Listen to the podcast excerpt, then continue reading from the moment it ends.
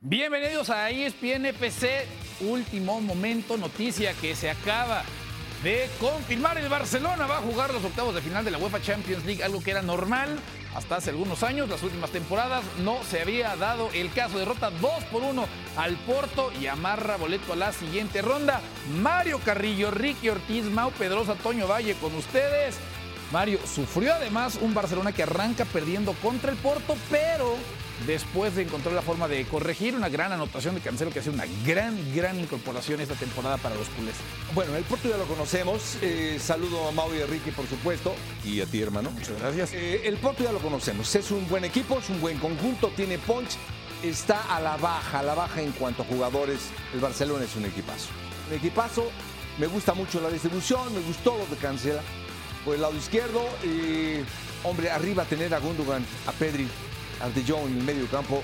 Y bueno, a Joao Félix. Estamos hablando de una riqueza de ataque que tiene este Barcelona merecido. Qué bueno, qué bueno por nosotros. Estaban, estaban los tres puntos. Y bueno, también tenemos otro Mau y Ricky. Tenemos otro Mau y Ricky que siempre andan ahí en redes sociales presumiendo. Tenemos otra versión. No voy a decir si mejor o no. Sí, voy a decir mejor, mejor de esta, esta versión de Mau y Ricky. Eh, Ricky, ya hablabas tú en la semana, llegábamos a platicar lo importante que era que De Jong estuviera de regreso para el Barcelona. Qué tan importante fue que estuviera el día de hoy el neerlandés para lo que consiguieron contra el Porto.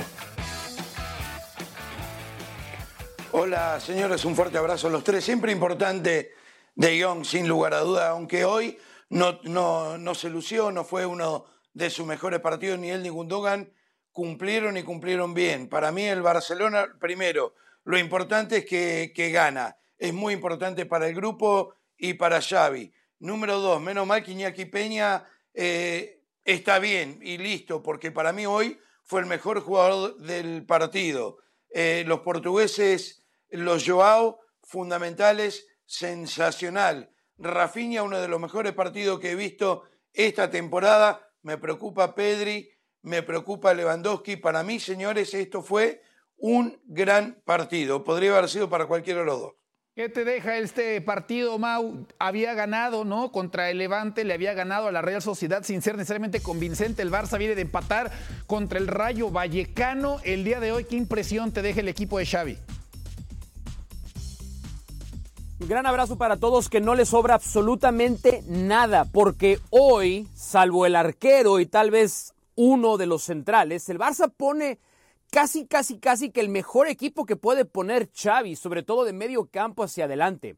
Y si bien tuvieron buen volumen ofensivo, el primer tiempo Porto tuvo que haber sido el descanso ganando 2 a 0 o 3 a 0 tranquilamente porque Porto generó muchas oportunidades. Y esta versión de Porto no es una gran versión ofensiva de Porto. Es decir, en la liga apenas tiene 15 goles en 11 partidos, va tercero. No es una de esas versiones que a veces en Europa nos, nos presenta el equipo portugués. Y hoy el Barcelona sufrió innecesariamente.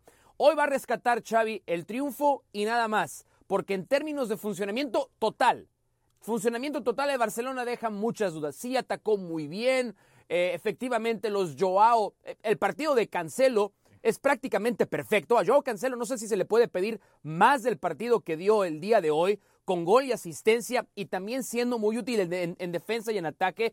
Pero yo vi un Barcelona nuevamente que con muy poco le llegan.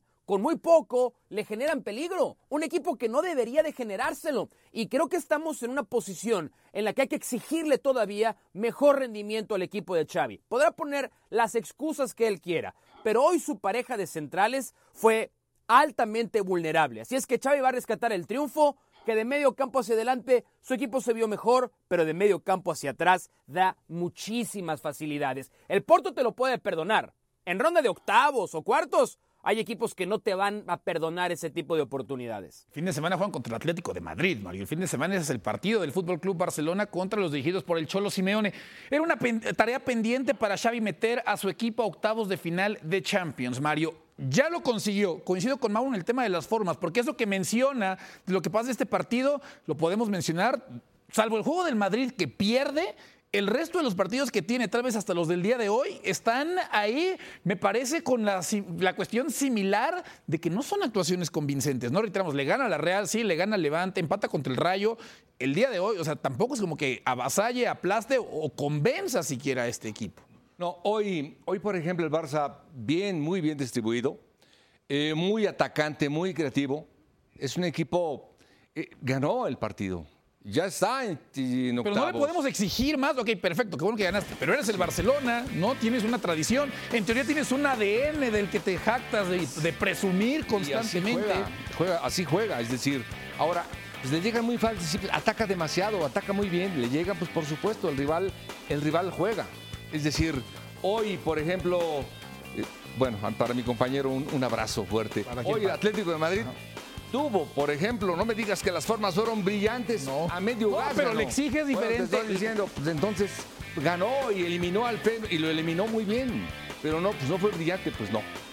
Simplemente No, a ver, ganó y ganó bien. Mario, A ver, pero- Mau. y te mando un abrazo, querido Mario. ¿No crees que hay, no, a ver, no, no crees que hay una diferencia en, en- en las formas precisamente? El Atlético de Madrid no estuvo en peligro durante el partido, controló el juego. Lo que pasa es que el Atlético de Madrid así está diseñado para ganar los partidos de esa manera. Incluso parte de la filosofía del Atlético de Madrid es si se tiene que sufrir un poquito, hay muy pocos equipos en el mundo que administran ese sufrimiento como el Atlético de Madrid. Barcelona no es así. Por eso yo sí, a ver, el objetivo final es clasificar. Perfecto, no lo vamos a cuestionar. El Barça tenía dos años que no se metió octavos. El Atlético de Madrid, acuérdense que el año pasado no fue ni Europa League. Sí, Fue en Europa League el Atlético de Madrid la temporada pasada. Sí creo que en comparación de funcionamientos, hoy el Atlético estuvo mucho más cómodo y ahí es donde criticamos al Barcelona. Por lo mismo que decía al principio. Salvo un central y el arquero, pues este es prácticamente el once de gala que tiene Xavi. Ya, ya hablaremos un poco más en detalle y entraremos en detalle justamente del tema del Atlético de Madrid. Ricky, quiero preguntarte, ¿ya cumplió Xavi Hernández siendo capaz de superar esta barrera de, los, de la fase de grupos de Champions que se había convertido tal vez en el gran demonio de este equipo en los últimos dos años? No, el Xavi y el Barça tienen que demostrar todos los partidos de acá a la eternidad. Es un grande. Siempre tienen que mejorar, siempre tienen que ganar. El tema es que eh, el, Porto le puso toda la ficha a la Champions también. La Champions es totalmente diferente a las ligas. Y, y al final del día este equipo eh, jugó de ratos muy bien. Es un equipo que de contra tiene con qué. El Barça estaba obligado a ganar hoy. Obligado a ganar, número uno, porque porque si no se complicaba muchísimo la Champions. Número dos, con la victoria trabajan mucho más tranquilos durante la semana para enfrentarse al Atlético de Madrid. De ahora en adelante se pueden corregir muchas cosas después de haber ganado de una forma mucho más fácil que cuando perdés y hace de que el Barcelona para mí en el segundo tiempo fue un gran segundo tiempo. Eh, fue un partido de ida y vuelta, fue un buen partido de fútbol. Yo entiendo que siempre hay que exigirle más a este Barcelona, pero como venía, como estaba, no se le puede exigir mucho más, lo dije al principio. Hay que exigirle más a Lewandowski y a Pedri, pero muchísimo más. Y lo de Lewandowski, cada fin de semana me preocupa más. Está pero recontra lejos de lo que fue, hasta del año pasado inclusive. No puede ni parar una pelota. Yo creo que el, el- el Barça generó, el Barça movió bien las piezas y nada, quedó mal parado atrás y, y- y casi lo paga muy caro. Por eso digo que el arquero fue la gran figura. Yo creo que el Barça hoy dio un paso gigantesco hacia adelante. Vamos partido a partido a ver si hay una mejora el próximo, pero al, al margen de todo eso, yo creo que hay poco para cuestionar hoy porque la victoria es, es monumental para este equipo. Tres millones por partido ganado, la puerta debe estar bailando en una pierna, eh, clasificar a la próxima ronda, todo suma para el Barça. A ver, me quedo contigo, Ricky. La pregunta se la voy a hacer a todos, pero arranco contigo después de esto que mencionas. Perfecto, hoy le falla el guardameta, perdón, hoy lo salva el guardameta, ¿no? Como lo hizo muchas veces la temporada pasada Marc-André Ter Stegen. Hoy sorprende porque no está Marc-André Ter Stegen por el tema de lesión. Pero Ricky, con eso que mencionas, Barça se vale ponerlo en la lista de candidatos a ganar la Champions ya habiendo superado este obstáculo que era la fase de grupos. No, No. no, no, está lejos del Bayern, está lejos del City, está lejos de muchos equipos, eh, inclusive del Real Madrid en Champions. Eh, el Barça tiene que mejorar muchísimo. Eh, este Barça no es el mismo Barça de otros años. El año pasado ganó el campeonato en la liga y, merecido, pero como decías, con un Ter Stegen monumental, con solo 18 goles en contra. No, este Barça está lejos de lo que estamos acostumbrados a ver y no sé si lo vamos a volver a ver. Así que esa generación, de, no es casualidad que se va Messi, no, recién ahora clasifican a la próxima fase de, de Champions y con mucho menos equipo de lo que tenía ahora cuando clasificaba con Messi. No, eh, candidato a la Champions, no. Ricky no lo pone. Mario, ¿tú pones, ¿tú pones a Barcelona como candidato a ganar la Champions? No, tampoco. No, es un equipo que ha tratado de compensar para mis compañeros, por ejemplo, cuando tú tienes a De Jong, eh, cuando tienes eh, a Pedri a medio gas, que anda muy bien, pero a medio gas no se ha aliviado. Cuando tienes a Gundogan, cuando tienes a Joao Félix, que te da una buena y una mala y que es un gran jugador, pero dices, ay, ya merito. Y cuando tienes a Lewandowski a medio gas, tienes más o menos cinco jugadores que es una avenida. Por eso te llegan. Por eso juegan tres centrales. Es decir, pues por eso es se quiere defender con la pelota, ahorita no se puede ni defender con la pelota, por eso le llegan tanto, pero, pero lo bueno fue que ganó, es lo que quería explicarle a mis compañeros. Sí, bueno, Mau, te hago la misma pregunta, aunque creo saber por dónde va tu respuesta, pero no tengo que hacerte ese cuestionamiento, esa pregunta. Sería injusto que a los demás se la hiciera no, está bien. No, no, no, no, no, no. Y no, este, no voy a hacerte perder mucho tiempo, porque mi respuesta es no. Eh, no voy a repetir las razones que han dado Ricardo Ortiz y Mario Carrillo, porque voy a estar de acuerdo con todas ellas, sino más bien voy a plantear una pregunta. Ok. Porque no quiero ser injusto, pero, pero, pero estoy llegando a veces a esta conclusión. A mí me gusta la construcción del plantel de Barcelona. Creo que el Barcelona tiene, si fuera nada más por construcción de plantel, yo sí creo que el Barcelona puede ganar esta edición de la Champions. Pero no quiero ser injusto al hacer esta pregunta. El problema para ti es no sé si a veces al Barcelona no sé si al Barcelona a veces le falta técnico, le falta entrenador, le falta jerarquía al entrenador del Barcelona para llevar al equipo a otro nivel. Insisto, no, no quiero ser injusto con alguien que tomó a un club en ruinas y lo ha ido poco a poco construyendo, lo hizo campeón de liga la campaña anterior, lo ha clasificado esta ronda a ronda de eliminación directa en Champions. No quiero ser injusto, pero hay veces que creo que Xavi termina por decepcionarnos y no arregla algunos problemas que debería de arreglar. Mario explicaba muy bien por qué le llegan tan fácil como le llegan al Barcelona. Y si Lewandowski nos hoy Lewandowski fue abuchado por la afición del Barcelona en varios pasajes.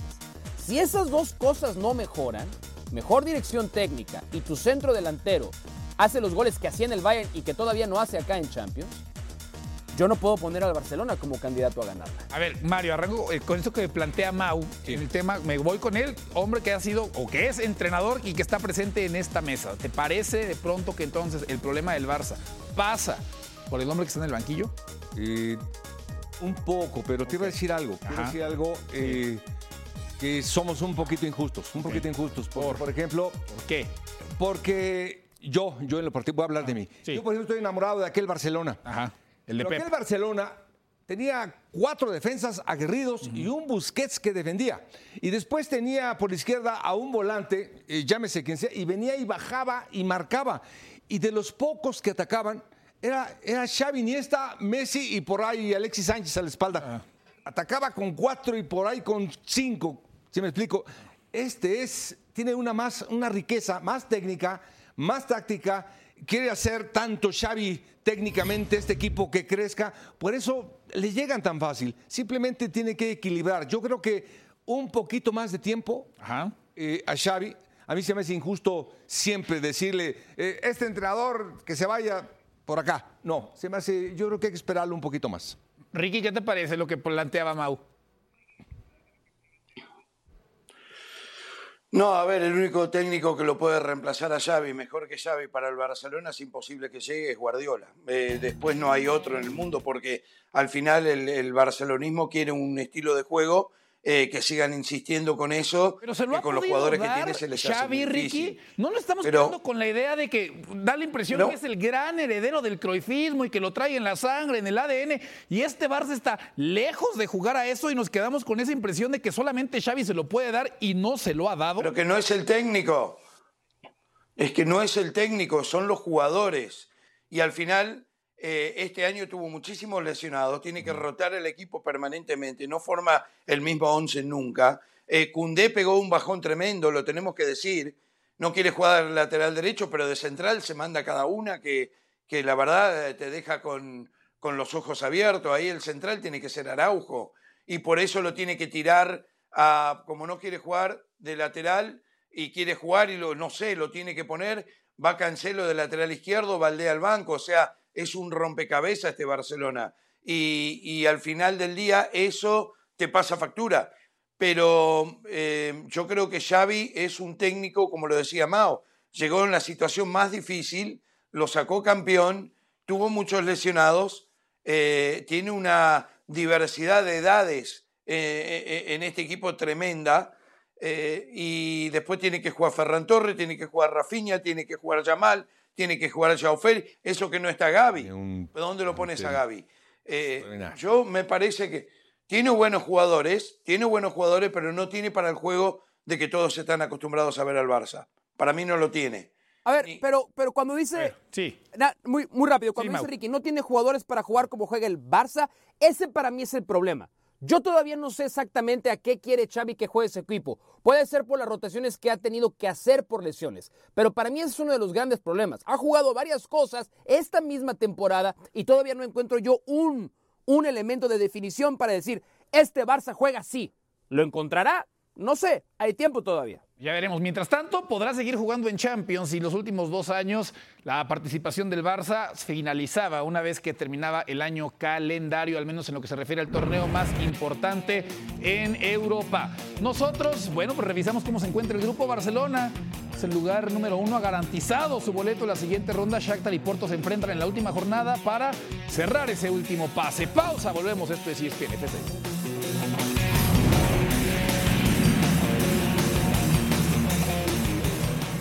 De regreso, Ricky Ortiz, Mau Pedrosa, Mario Carrillo, Toño Valle con ustedes. Mario, nadie hace al Feyenoord más que tú en toda Latinoamérica. Hace todos los juegos del Feyenoord de Liga, de prácticamente lo que te pongan por delante. Hoy se enfrentaron al Atlético de Madrid. No sabes qué dolor, no sabes qué dolor tan grande. Te vi, te vi, sufriendo lo de dolor tan grande, es decir, un equipo asustado, no jugó a nada. Atlético de Madrid a medio gas, a medio gas. Atlético de Madrid como juega todos atrás, este, esta, temporada, esta temporada ya vamos a seguir la Sí, lo que me decía Ricky, que es el, mejor del universo. El Cholotaca. El Cholotaca. sí parecía el mejor del universo.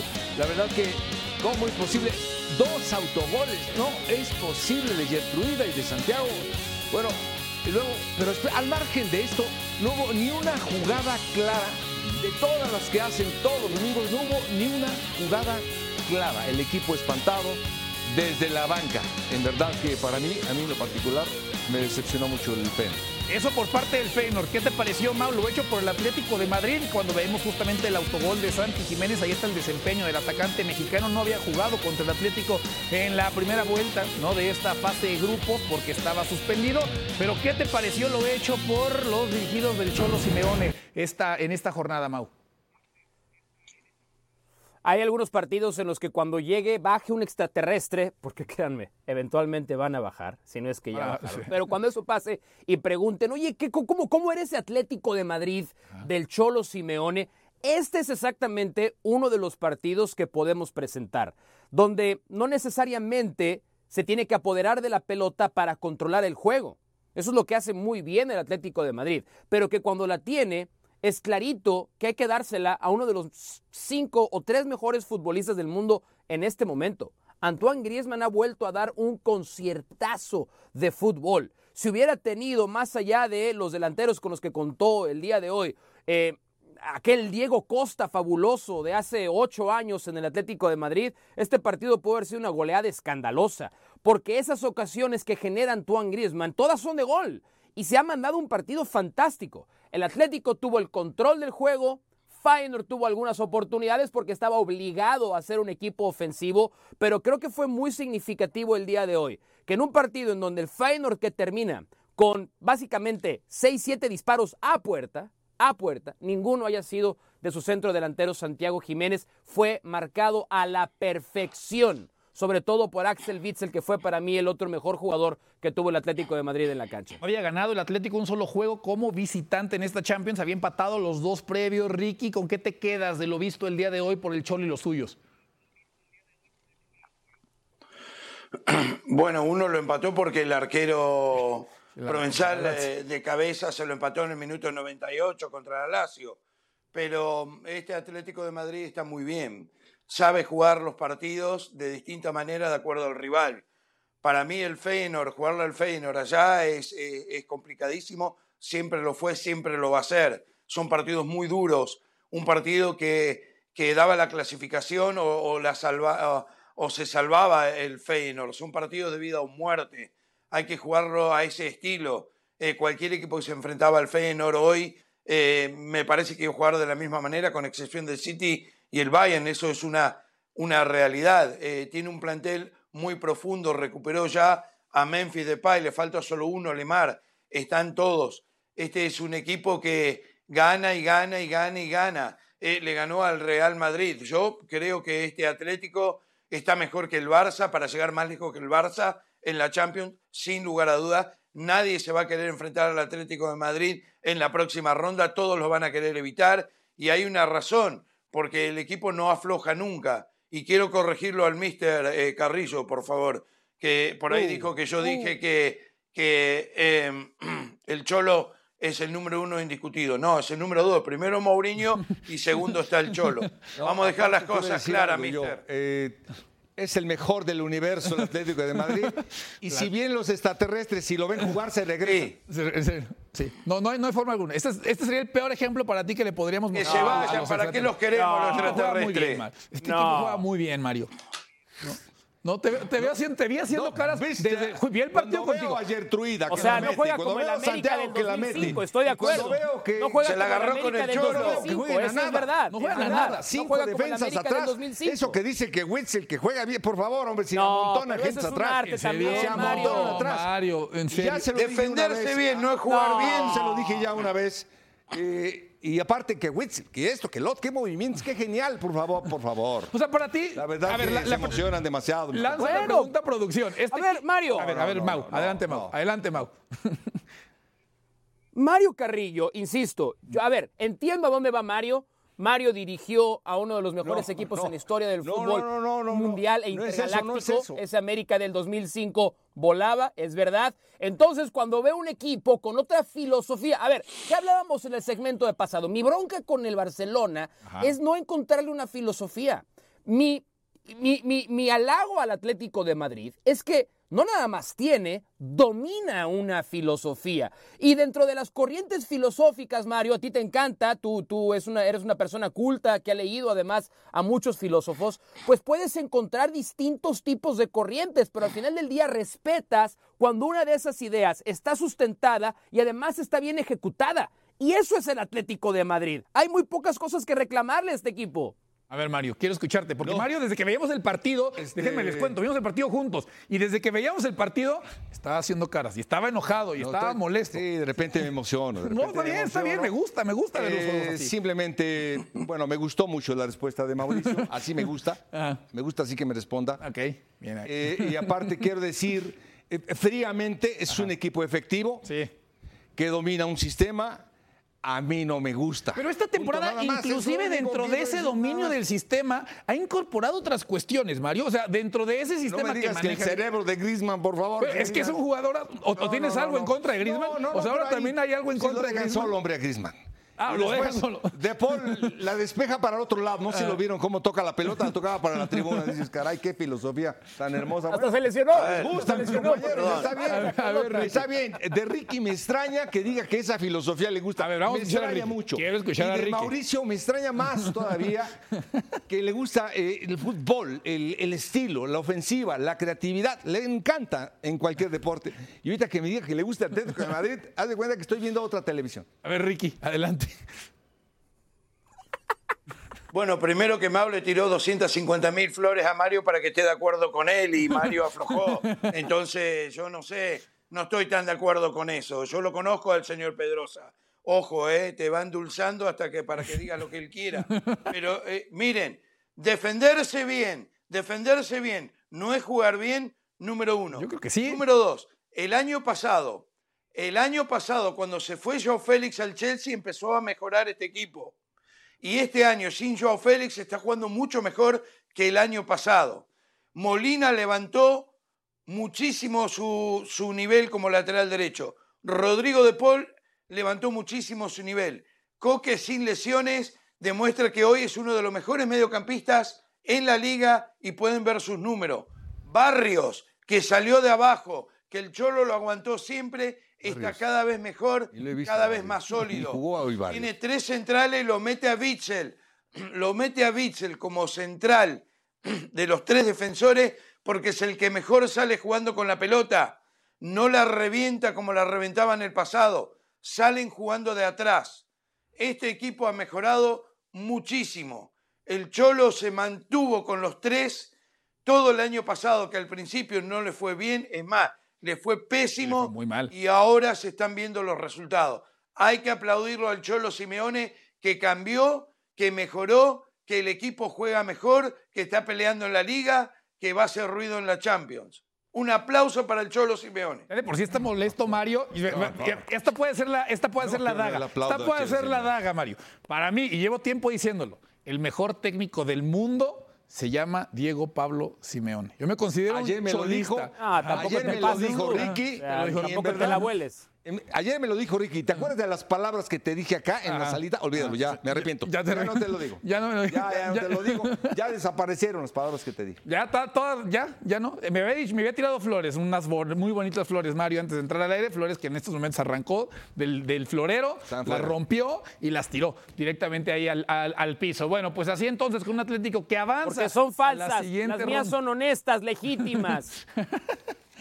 A ver, Mario, va a estar muy interesante esta pausa, ¿eh? Va a estar Sí. muy, muy interesante esta pausa porque a Mario se está saliendo una vena. La, la- la Una vena de acá de- del ojo izquierdo está, está palpitando. Así el grupo, La vena de Jordan. con un Atlético de Madrid y un Lazio que ya han avanzado a la siguiente ronda de la Champions League. Feyenoord y Celtic quedan fuera. Feyenoord va a jugar la Europa League, eso sí, pase lo que pase. Pausa, regresamos a ESPN FC. ¿No era que el Celtic era un gran equipo, Mau? No, yo no dije, dije que tenías No nada dijiste. más, Como tú dices del United, igualito que tú. ¿No era que era un gran equipo? Soy ESPN FC. Hablemos del grupo de la muerte que no le gusta a Ricky Ortiz, que le- nos refiramos a él como el grupo de la muerte. Pero, ay, el Paris Saint Germain. A ver, Ricky, arranco contigo. ¿En qué problemón se estaba metiendo el Paris Saint Germain que ya llegaba con dos derrotas en sus últimos tres partidos de Champions y sacase el 1 por 0 y a nada, a nada estuvo de perder contra el Newcastle Mbappé? Consigue el empate sobre el final del partido. Qué, qué duro penal es. ¡Robo! Eh, eh, ¡Robo! Sí. Un robo, número uno, un regalito. Eh, insisto, eh, la Champions comenzó en el 92 y, tengo, y te puedo decir que tuve el privilegio de ser uno de los comentaristas de esa Champions para Latinoamérica. Este es el grupo de la muerte más flojo en la historia de la Champions. Y me tienen que dar la razón. Algo. Esto es un No, desastre. no puede ser. El Paris Saint Germain es un desastre. El, Milan es un desastre en. Champions. Un Un desastre. el Milan. desastre, eh, pero el desastre es el Milan. Y esa es la magia del El- grupo de la muerte. El Borussia El Dortmund. Va a ser el Borussia Dortmund. Borussia está Dortmund. ganando el grupo. No dice- Más eso equivocado. te lo dice todo. Ricky Ortiz. Eso te lo dice todo Borussia Dortmund que se le fueron 800 mil, mil millones mira de dólares Y jugadores. mira dónde está. Y es el, dejó mal. Porque son dejó todos malos. Porque es, porque es un grupo flojísimo. Porque si es tan bueno el grupo, ¿por qué lo ponemos en el cuarto segmento? Porque si es tan bueno este grupo, nunca pasa en un partido como el, como el, el principal. En serio, Porque somos irresponsables. fíjate. Porque somos No, irresponsables. le Hay más gente que le va al Barça, le pasamos el Barça. Jugó vos, Jiménez, Santi productor por qué no abrimos si con, el grupo, con el grupo No, de la muerte. y si Mario es testigo. Yo Todo show lo ¿por qué no tuyo, Pedrosa. con ese grupo? Yo así le pregunté a nuestro productor Leopoldo Renaud, ¿por qué no arrancamos con el grupo de la muerte? Pues qué poco peso tienes en la producción. Que nadie le Se ve que la importa producción este te ignora, lamentablemente. Es que Tu Ricardo no Puch- influye Ricardo Puch es el consentido del productor, Tuviste ni hablar de haber Adal Franco. Tú eres autoridad. inteligente, sabe. A ver, Ricky, te hablabas, escuché la palabra inteligente, si ve hacia mi dirección te voy a dejar hablar, si no va hacia allá, entonces, entonces en ese momento cambio el tema. Y lo que pasa es que empieza a gritar Mao, ¿qué quieres que haga? No puedo decir nada. A ver, Empieza a gritar y a adelante, patalear. Después se enoja cuando le digo eso. Pero no puedo decir nada. No, a ver, el Newcastle, ¿qué? ¿A dónde va a ir? el Borussia Dortmund está puntero porque los demás son malos. Este Milan es terrible en esta Champions. Este Paris Saint-Germain no es ni una sombra de lo que fue. Hoy empató de casualidad y le regalaron un penal. Ninguno de estos equipos va a ir a ningún lado. Cuando vos decís el grupo de la muerte tenés mínimo dos equipos que son candidatos que van a llegar lejos. Ahora, eso es un grupo de la muerte. Díganme ustedes cuáles de estos dos equipos, incluyendo el gran Borussia que hablan ustedes que está en primer lugar, Ya- es ya candidato a la Champions. a la siguiente ronda. El Paris Saint Germain. No te El rindes, Paris Saint no te rindes, no te voy rindes con el Paris Saint-Germain, no quiero interrumpir. No, no me rindo con el Paris qué Saint no? Germain. ¿Por qué no? Hoy eh, fue un partido en el que Nick Pope, Nick Pope se convirtió en una versión. Es como si Gianluigi Buffon e Iker Casillas hubieran tenido un hijo y les No, hubiera no, salido no, Nick Pope. Un partido espectacular. Espectacular. El arquero del. Newcastle. No, mamita. Yo disfruté, disfruté mucho. Ya que lo compare con Buffon, chao. Yo Listo, disfruté apaguemos la luz. este partido. Disfruté mucho también la exhibición del Borussia Dortmund en Milán. Se ve que la ausencia de Rafael Leao pesó. Entró Chukwueze, hizo un golazo fantástico. Yo creo que como aficionados al fútbol agradecemos grupos de este tipo, completamente impredecibles. Cualquiera le puede ganar a cualquiera. No hay goleadas escandalosas o que por lo menos comprometan la decisión de un grupo. Eso es un grupo de la muerte. Y como tal se están comportando los cuatro equipos. Y voy un paso más allá contra lo que decía Ricky Ortiz.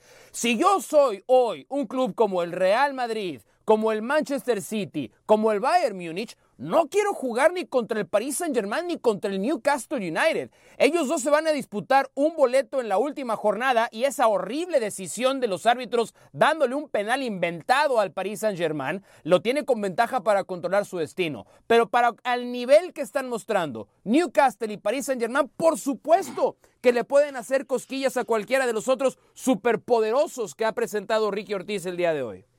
Pues ya veremos cómo arrancamos, el- con- en qué bloque ponemos eh, la ¿Qué definición cosquillas? del grupo de la muerte una vez que Nada. se lleve a cabo. En, un- algunas sema- en algunas semanas, a ver, a ver dónde decide el señor productor que aparezca. Dortmund contra París Saint Germain, 13 de diciembre, mismo día del Newcastle contra Milan. Va a llevar a cabo en Sillal y Duna Park. El París Saint Germain estuvo a nada de perder tres de sus últimos cuatro juegos de Champions League. Y bueno, se mantiene todavía con posibilidades de avanzar a la siguiente ronda. Hacemos una pausa y hay que hablar del Manchester City. Se metió durante el primer tiempo en ciertos aprietos. Encontró la manera de salir victorioso. Ya regresamos. Esto es ESPN.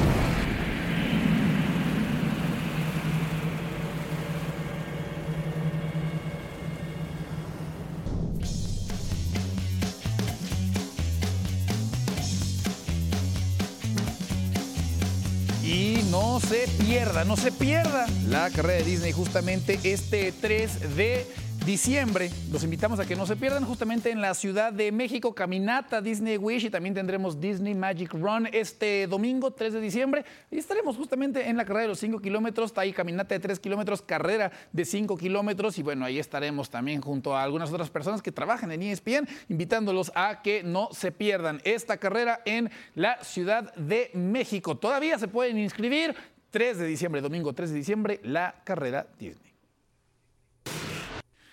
Hablemos del Manchester City. A ver, Mau, sé que le estabas poniendo especial atención a este juego. Algunos movimientos de Pep se van abajo por fallas defensivas, ¿no? En el primer tiempo.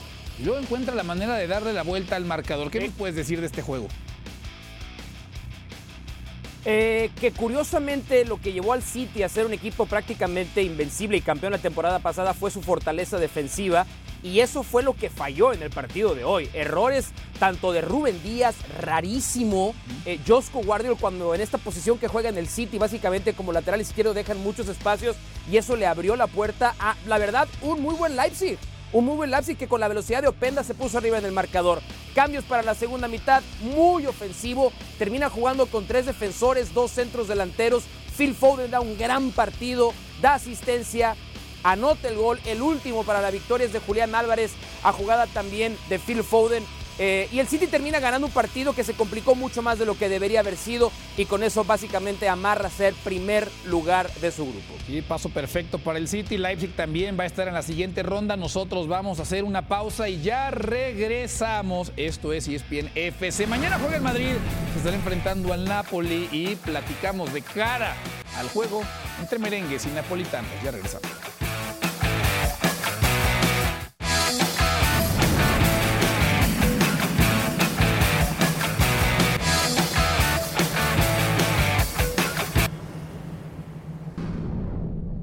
Yo le firmaría, claro, yo le renovaría mañana mismo, ¿no? Ya te he dicho que, creo que pocos entrenadores pueden hacerlo mejor que, Carlo y, él, mismo sabe, ¿no? Que al final, si en este club no se gana nada, pues normalmente la, cabeza del míster es la que rueda, también la de varios jugadores, pero eso es así en este vestuario y en, los grandes de, de Europa. Razón. Yo he pedido eh, la, la, renovación de Carvajal hasta 2030 nos hemos acordado en este sentido, de empujar un poco el club para renovar juntos. Es una broma, le doy las gracias. Carvajal es un ejemplo de seriedad. Creo que Xavi tiene la experiencia para manejar muy bien todo esto porque está en este mundo como, como yo. Puede ser que es un poco más joven de mí, pero conoce muy bien el ambiente. Eh, eh, creo que tiene todos los recursos para manejar bien esta situación. Bueno, pues el Real Madrid en casa contra equipos italianos, siete derrotas, ¿no? Por 27 victorias. La última derrota fue contra la Juve en el 2018 en la fase de cuartos de final de la UEFA Champions League. Mario van a enfrentar al Napoli con todas las lesiones, pero con todas las lesiones, ahí tienen Chelotti este Madrid marchando en parte alta de todo. Eh, bueno, primero, eh, el Mister es un extraordinario entrenador, pero aparte de esto, quiero decir eh, la evolución de varios jugadores que ha tenido. Por ejemplo, cuando se le va a inicio y entra Rodrigo, Rodrigo puede jugar de extremo izquierdo, de centro delantero, hace diagonales y hace goles fantásticos. Eh, le hace falta un jugador, eh, habilita a Carvajal o habilita eh, a Valverde, lo hace volante defensivo, lo hace volante por fuera, lo hace volante línea de cinco, Bellingham lo hace por la izquierda, hace que llegue de centro delantero para atrás y todo le funciona a la perfección. La verdad que es un tremendísimo entrenador. Es de los entrenadores que veo que le hacen falta cinco jugadores, seis jugadores ahorita que están son ocho, ahorita son ocho. Ni llora y el equipo gana y está de líder y sonríe. ¿Por qué? ¿Por qué Ricky es capaz de hacer eso que menciona Mario Carleto Ancelotti? Porque es un ganador, lo demostró toda su, su carrera eh, es uno de los yo siempre dije, tiene que estar considerado como uno de los mejores técnicos de todos los tiempos. Donde dirigió, ganó. Eh, eh, comenzó con el Parma, sacó a Buffon, a Turán, a Canavaro, y ya ahí hizo mucho ruido y de ahí siguió, y siguió donde peor le fue en la Juve. Pero después con el Milan hizo de todo en todos los equipos. Le costó con el Napoli, le costó con el Everton, entiendo, pero en general es extraordinario lo que ha logrado. Es un técnico de jugadores eh, me parece que es un tipo que va muy de frente. Eh, yo leí los libros de él, son sensacionales. Cómo comenzó, cuál es su filosofía de vida. Eh, e, es una maravilla de persona y de técnico. Ahora, volviendo al partido, el Napoli no es. el Cádiz no es Napoli, señores. El otro día le ganaron al Cádiz, me parece muy bien, con tantas ausencias, y Rodrigo hizo estrago, pero el Napoli el otro día ganó un partidazo contra el Atalanta con un técnico nuevo, Mazzarri, con un sistema de juego muy, muy parecido con el técnico campeón de Italia. Eh, es un equipo que ha recuperado a. Carxvelia está recuperando su, su nivel. Es un equipo que le va a dar muchos dolores de cabeza a este Real Madrid porque le faltan muchos jugadores y porque el Napoli es el campeón de Italia y es un muy buen equipo y con aires nuevos. Entonces, me parece que es un partido que tiene que tener mucha cautela, Ancelotti lo sabe, no va a ser fácil para nada em, y con tantas ausencias eventualmente te pasa factura. El otro día se fue lesionado Modric, no sé cómo está ahora, pero es otro problema eso, porque ahora sí tiene que contar con Ceballos, por ejemplo, que es un buen jugador, pero no para ser titular de Real Madrid, mucho menos contra el Napoli. Ya entraremos en detalle del juego de mañana, Mau, pero en el tema de Ancelotti, ¿el Madrid tiene que buscar la manera de renovar al técnico italiano? No, yo creo que ya esa relación debe terminar. Creo que creo que Ancelotti le ha entregado todo lo que le podía dar al Madrid y también creo que el Madrid en, dos etapas le ha dado todo lo que le podía dar a Carlo Ancelotti. Creo que el Madrid ha entrado en, en un proceso de regeneración, de rejuvenecer el plantel, de rejuvenecer la filosofía. Eh, Y esto no es nada contra Ancelotti, al contrario, ¿eh? Ancelotti para mí ha hecho dos trabajos excepcionales en el Real Madrid y no hay muchos técnicos en este mundo que hubieran podido a veces sacar agua de las piedras en las que estaba metido el Real Madrid. Esto no es nada contra Ancelotti, a mí me encantaría que se diera Ancelotti dirigiendo a la selección brasileña. Pero por eso creo que ganar, ganar, ganar. Ancelotti lo ha ganado todo con el Real Madrid.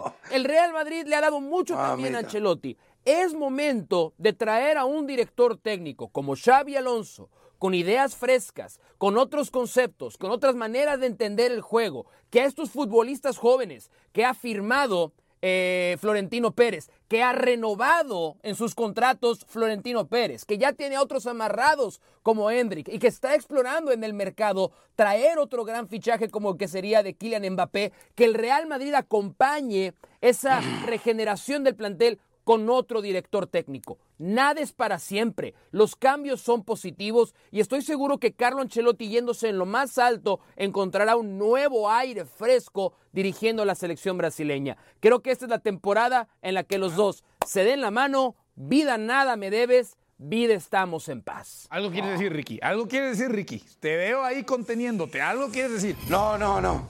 No, no, no. Cuando, cuando termine el programa lo voy a llamar a Mauricio para que me explique lo que significa rejuvenecer la filosofía, número uno.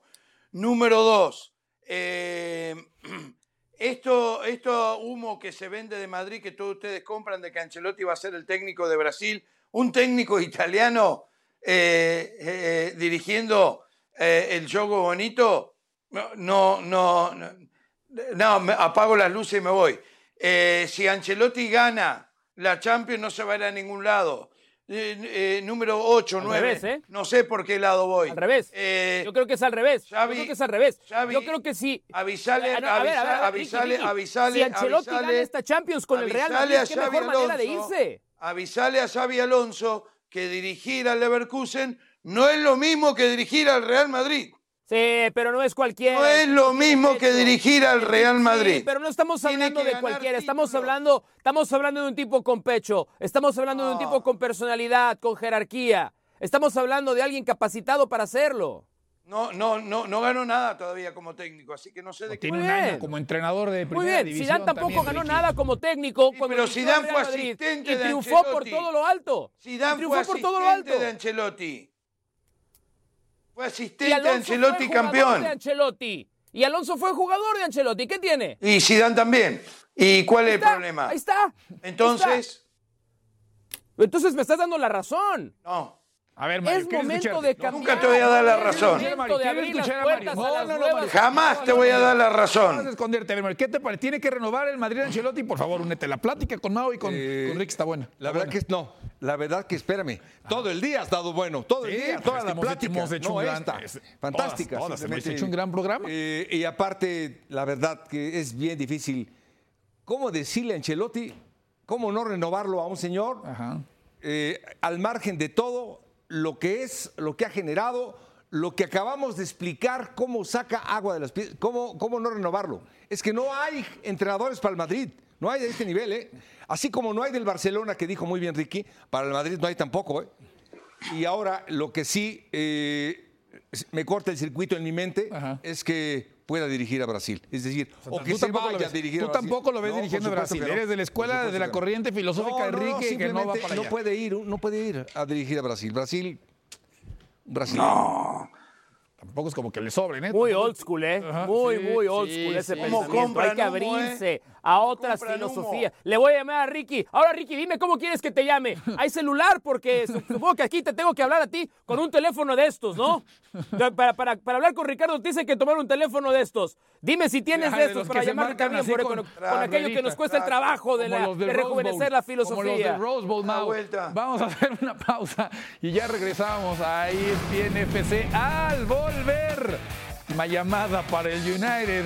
Está en problemas, en serios, serios problemas. Y con esto regresamos a E ESPN FC.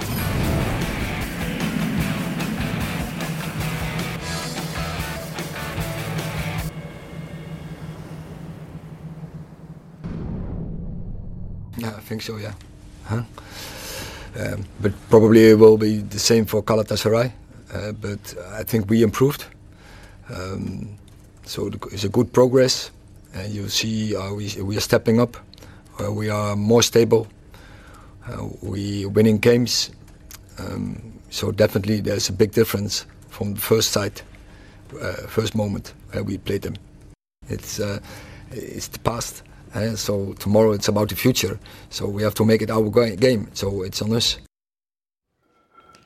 Bueno, pues así está el grupo A, Mario. Con el Bayern ya clasificado a la siguiente ronda, el Bayern pasó perfecto. Pero después el Copenhague, Galatasaray y el United con cuatro puntos el segundo lugar de grupo, ¿no? Cabe mencionar eso. También empatado con el tercer lugar que es el Galatasaray buscando ese último boleto. Galatasaray contra Manchester United mañana, Mario.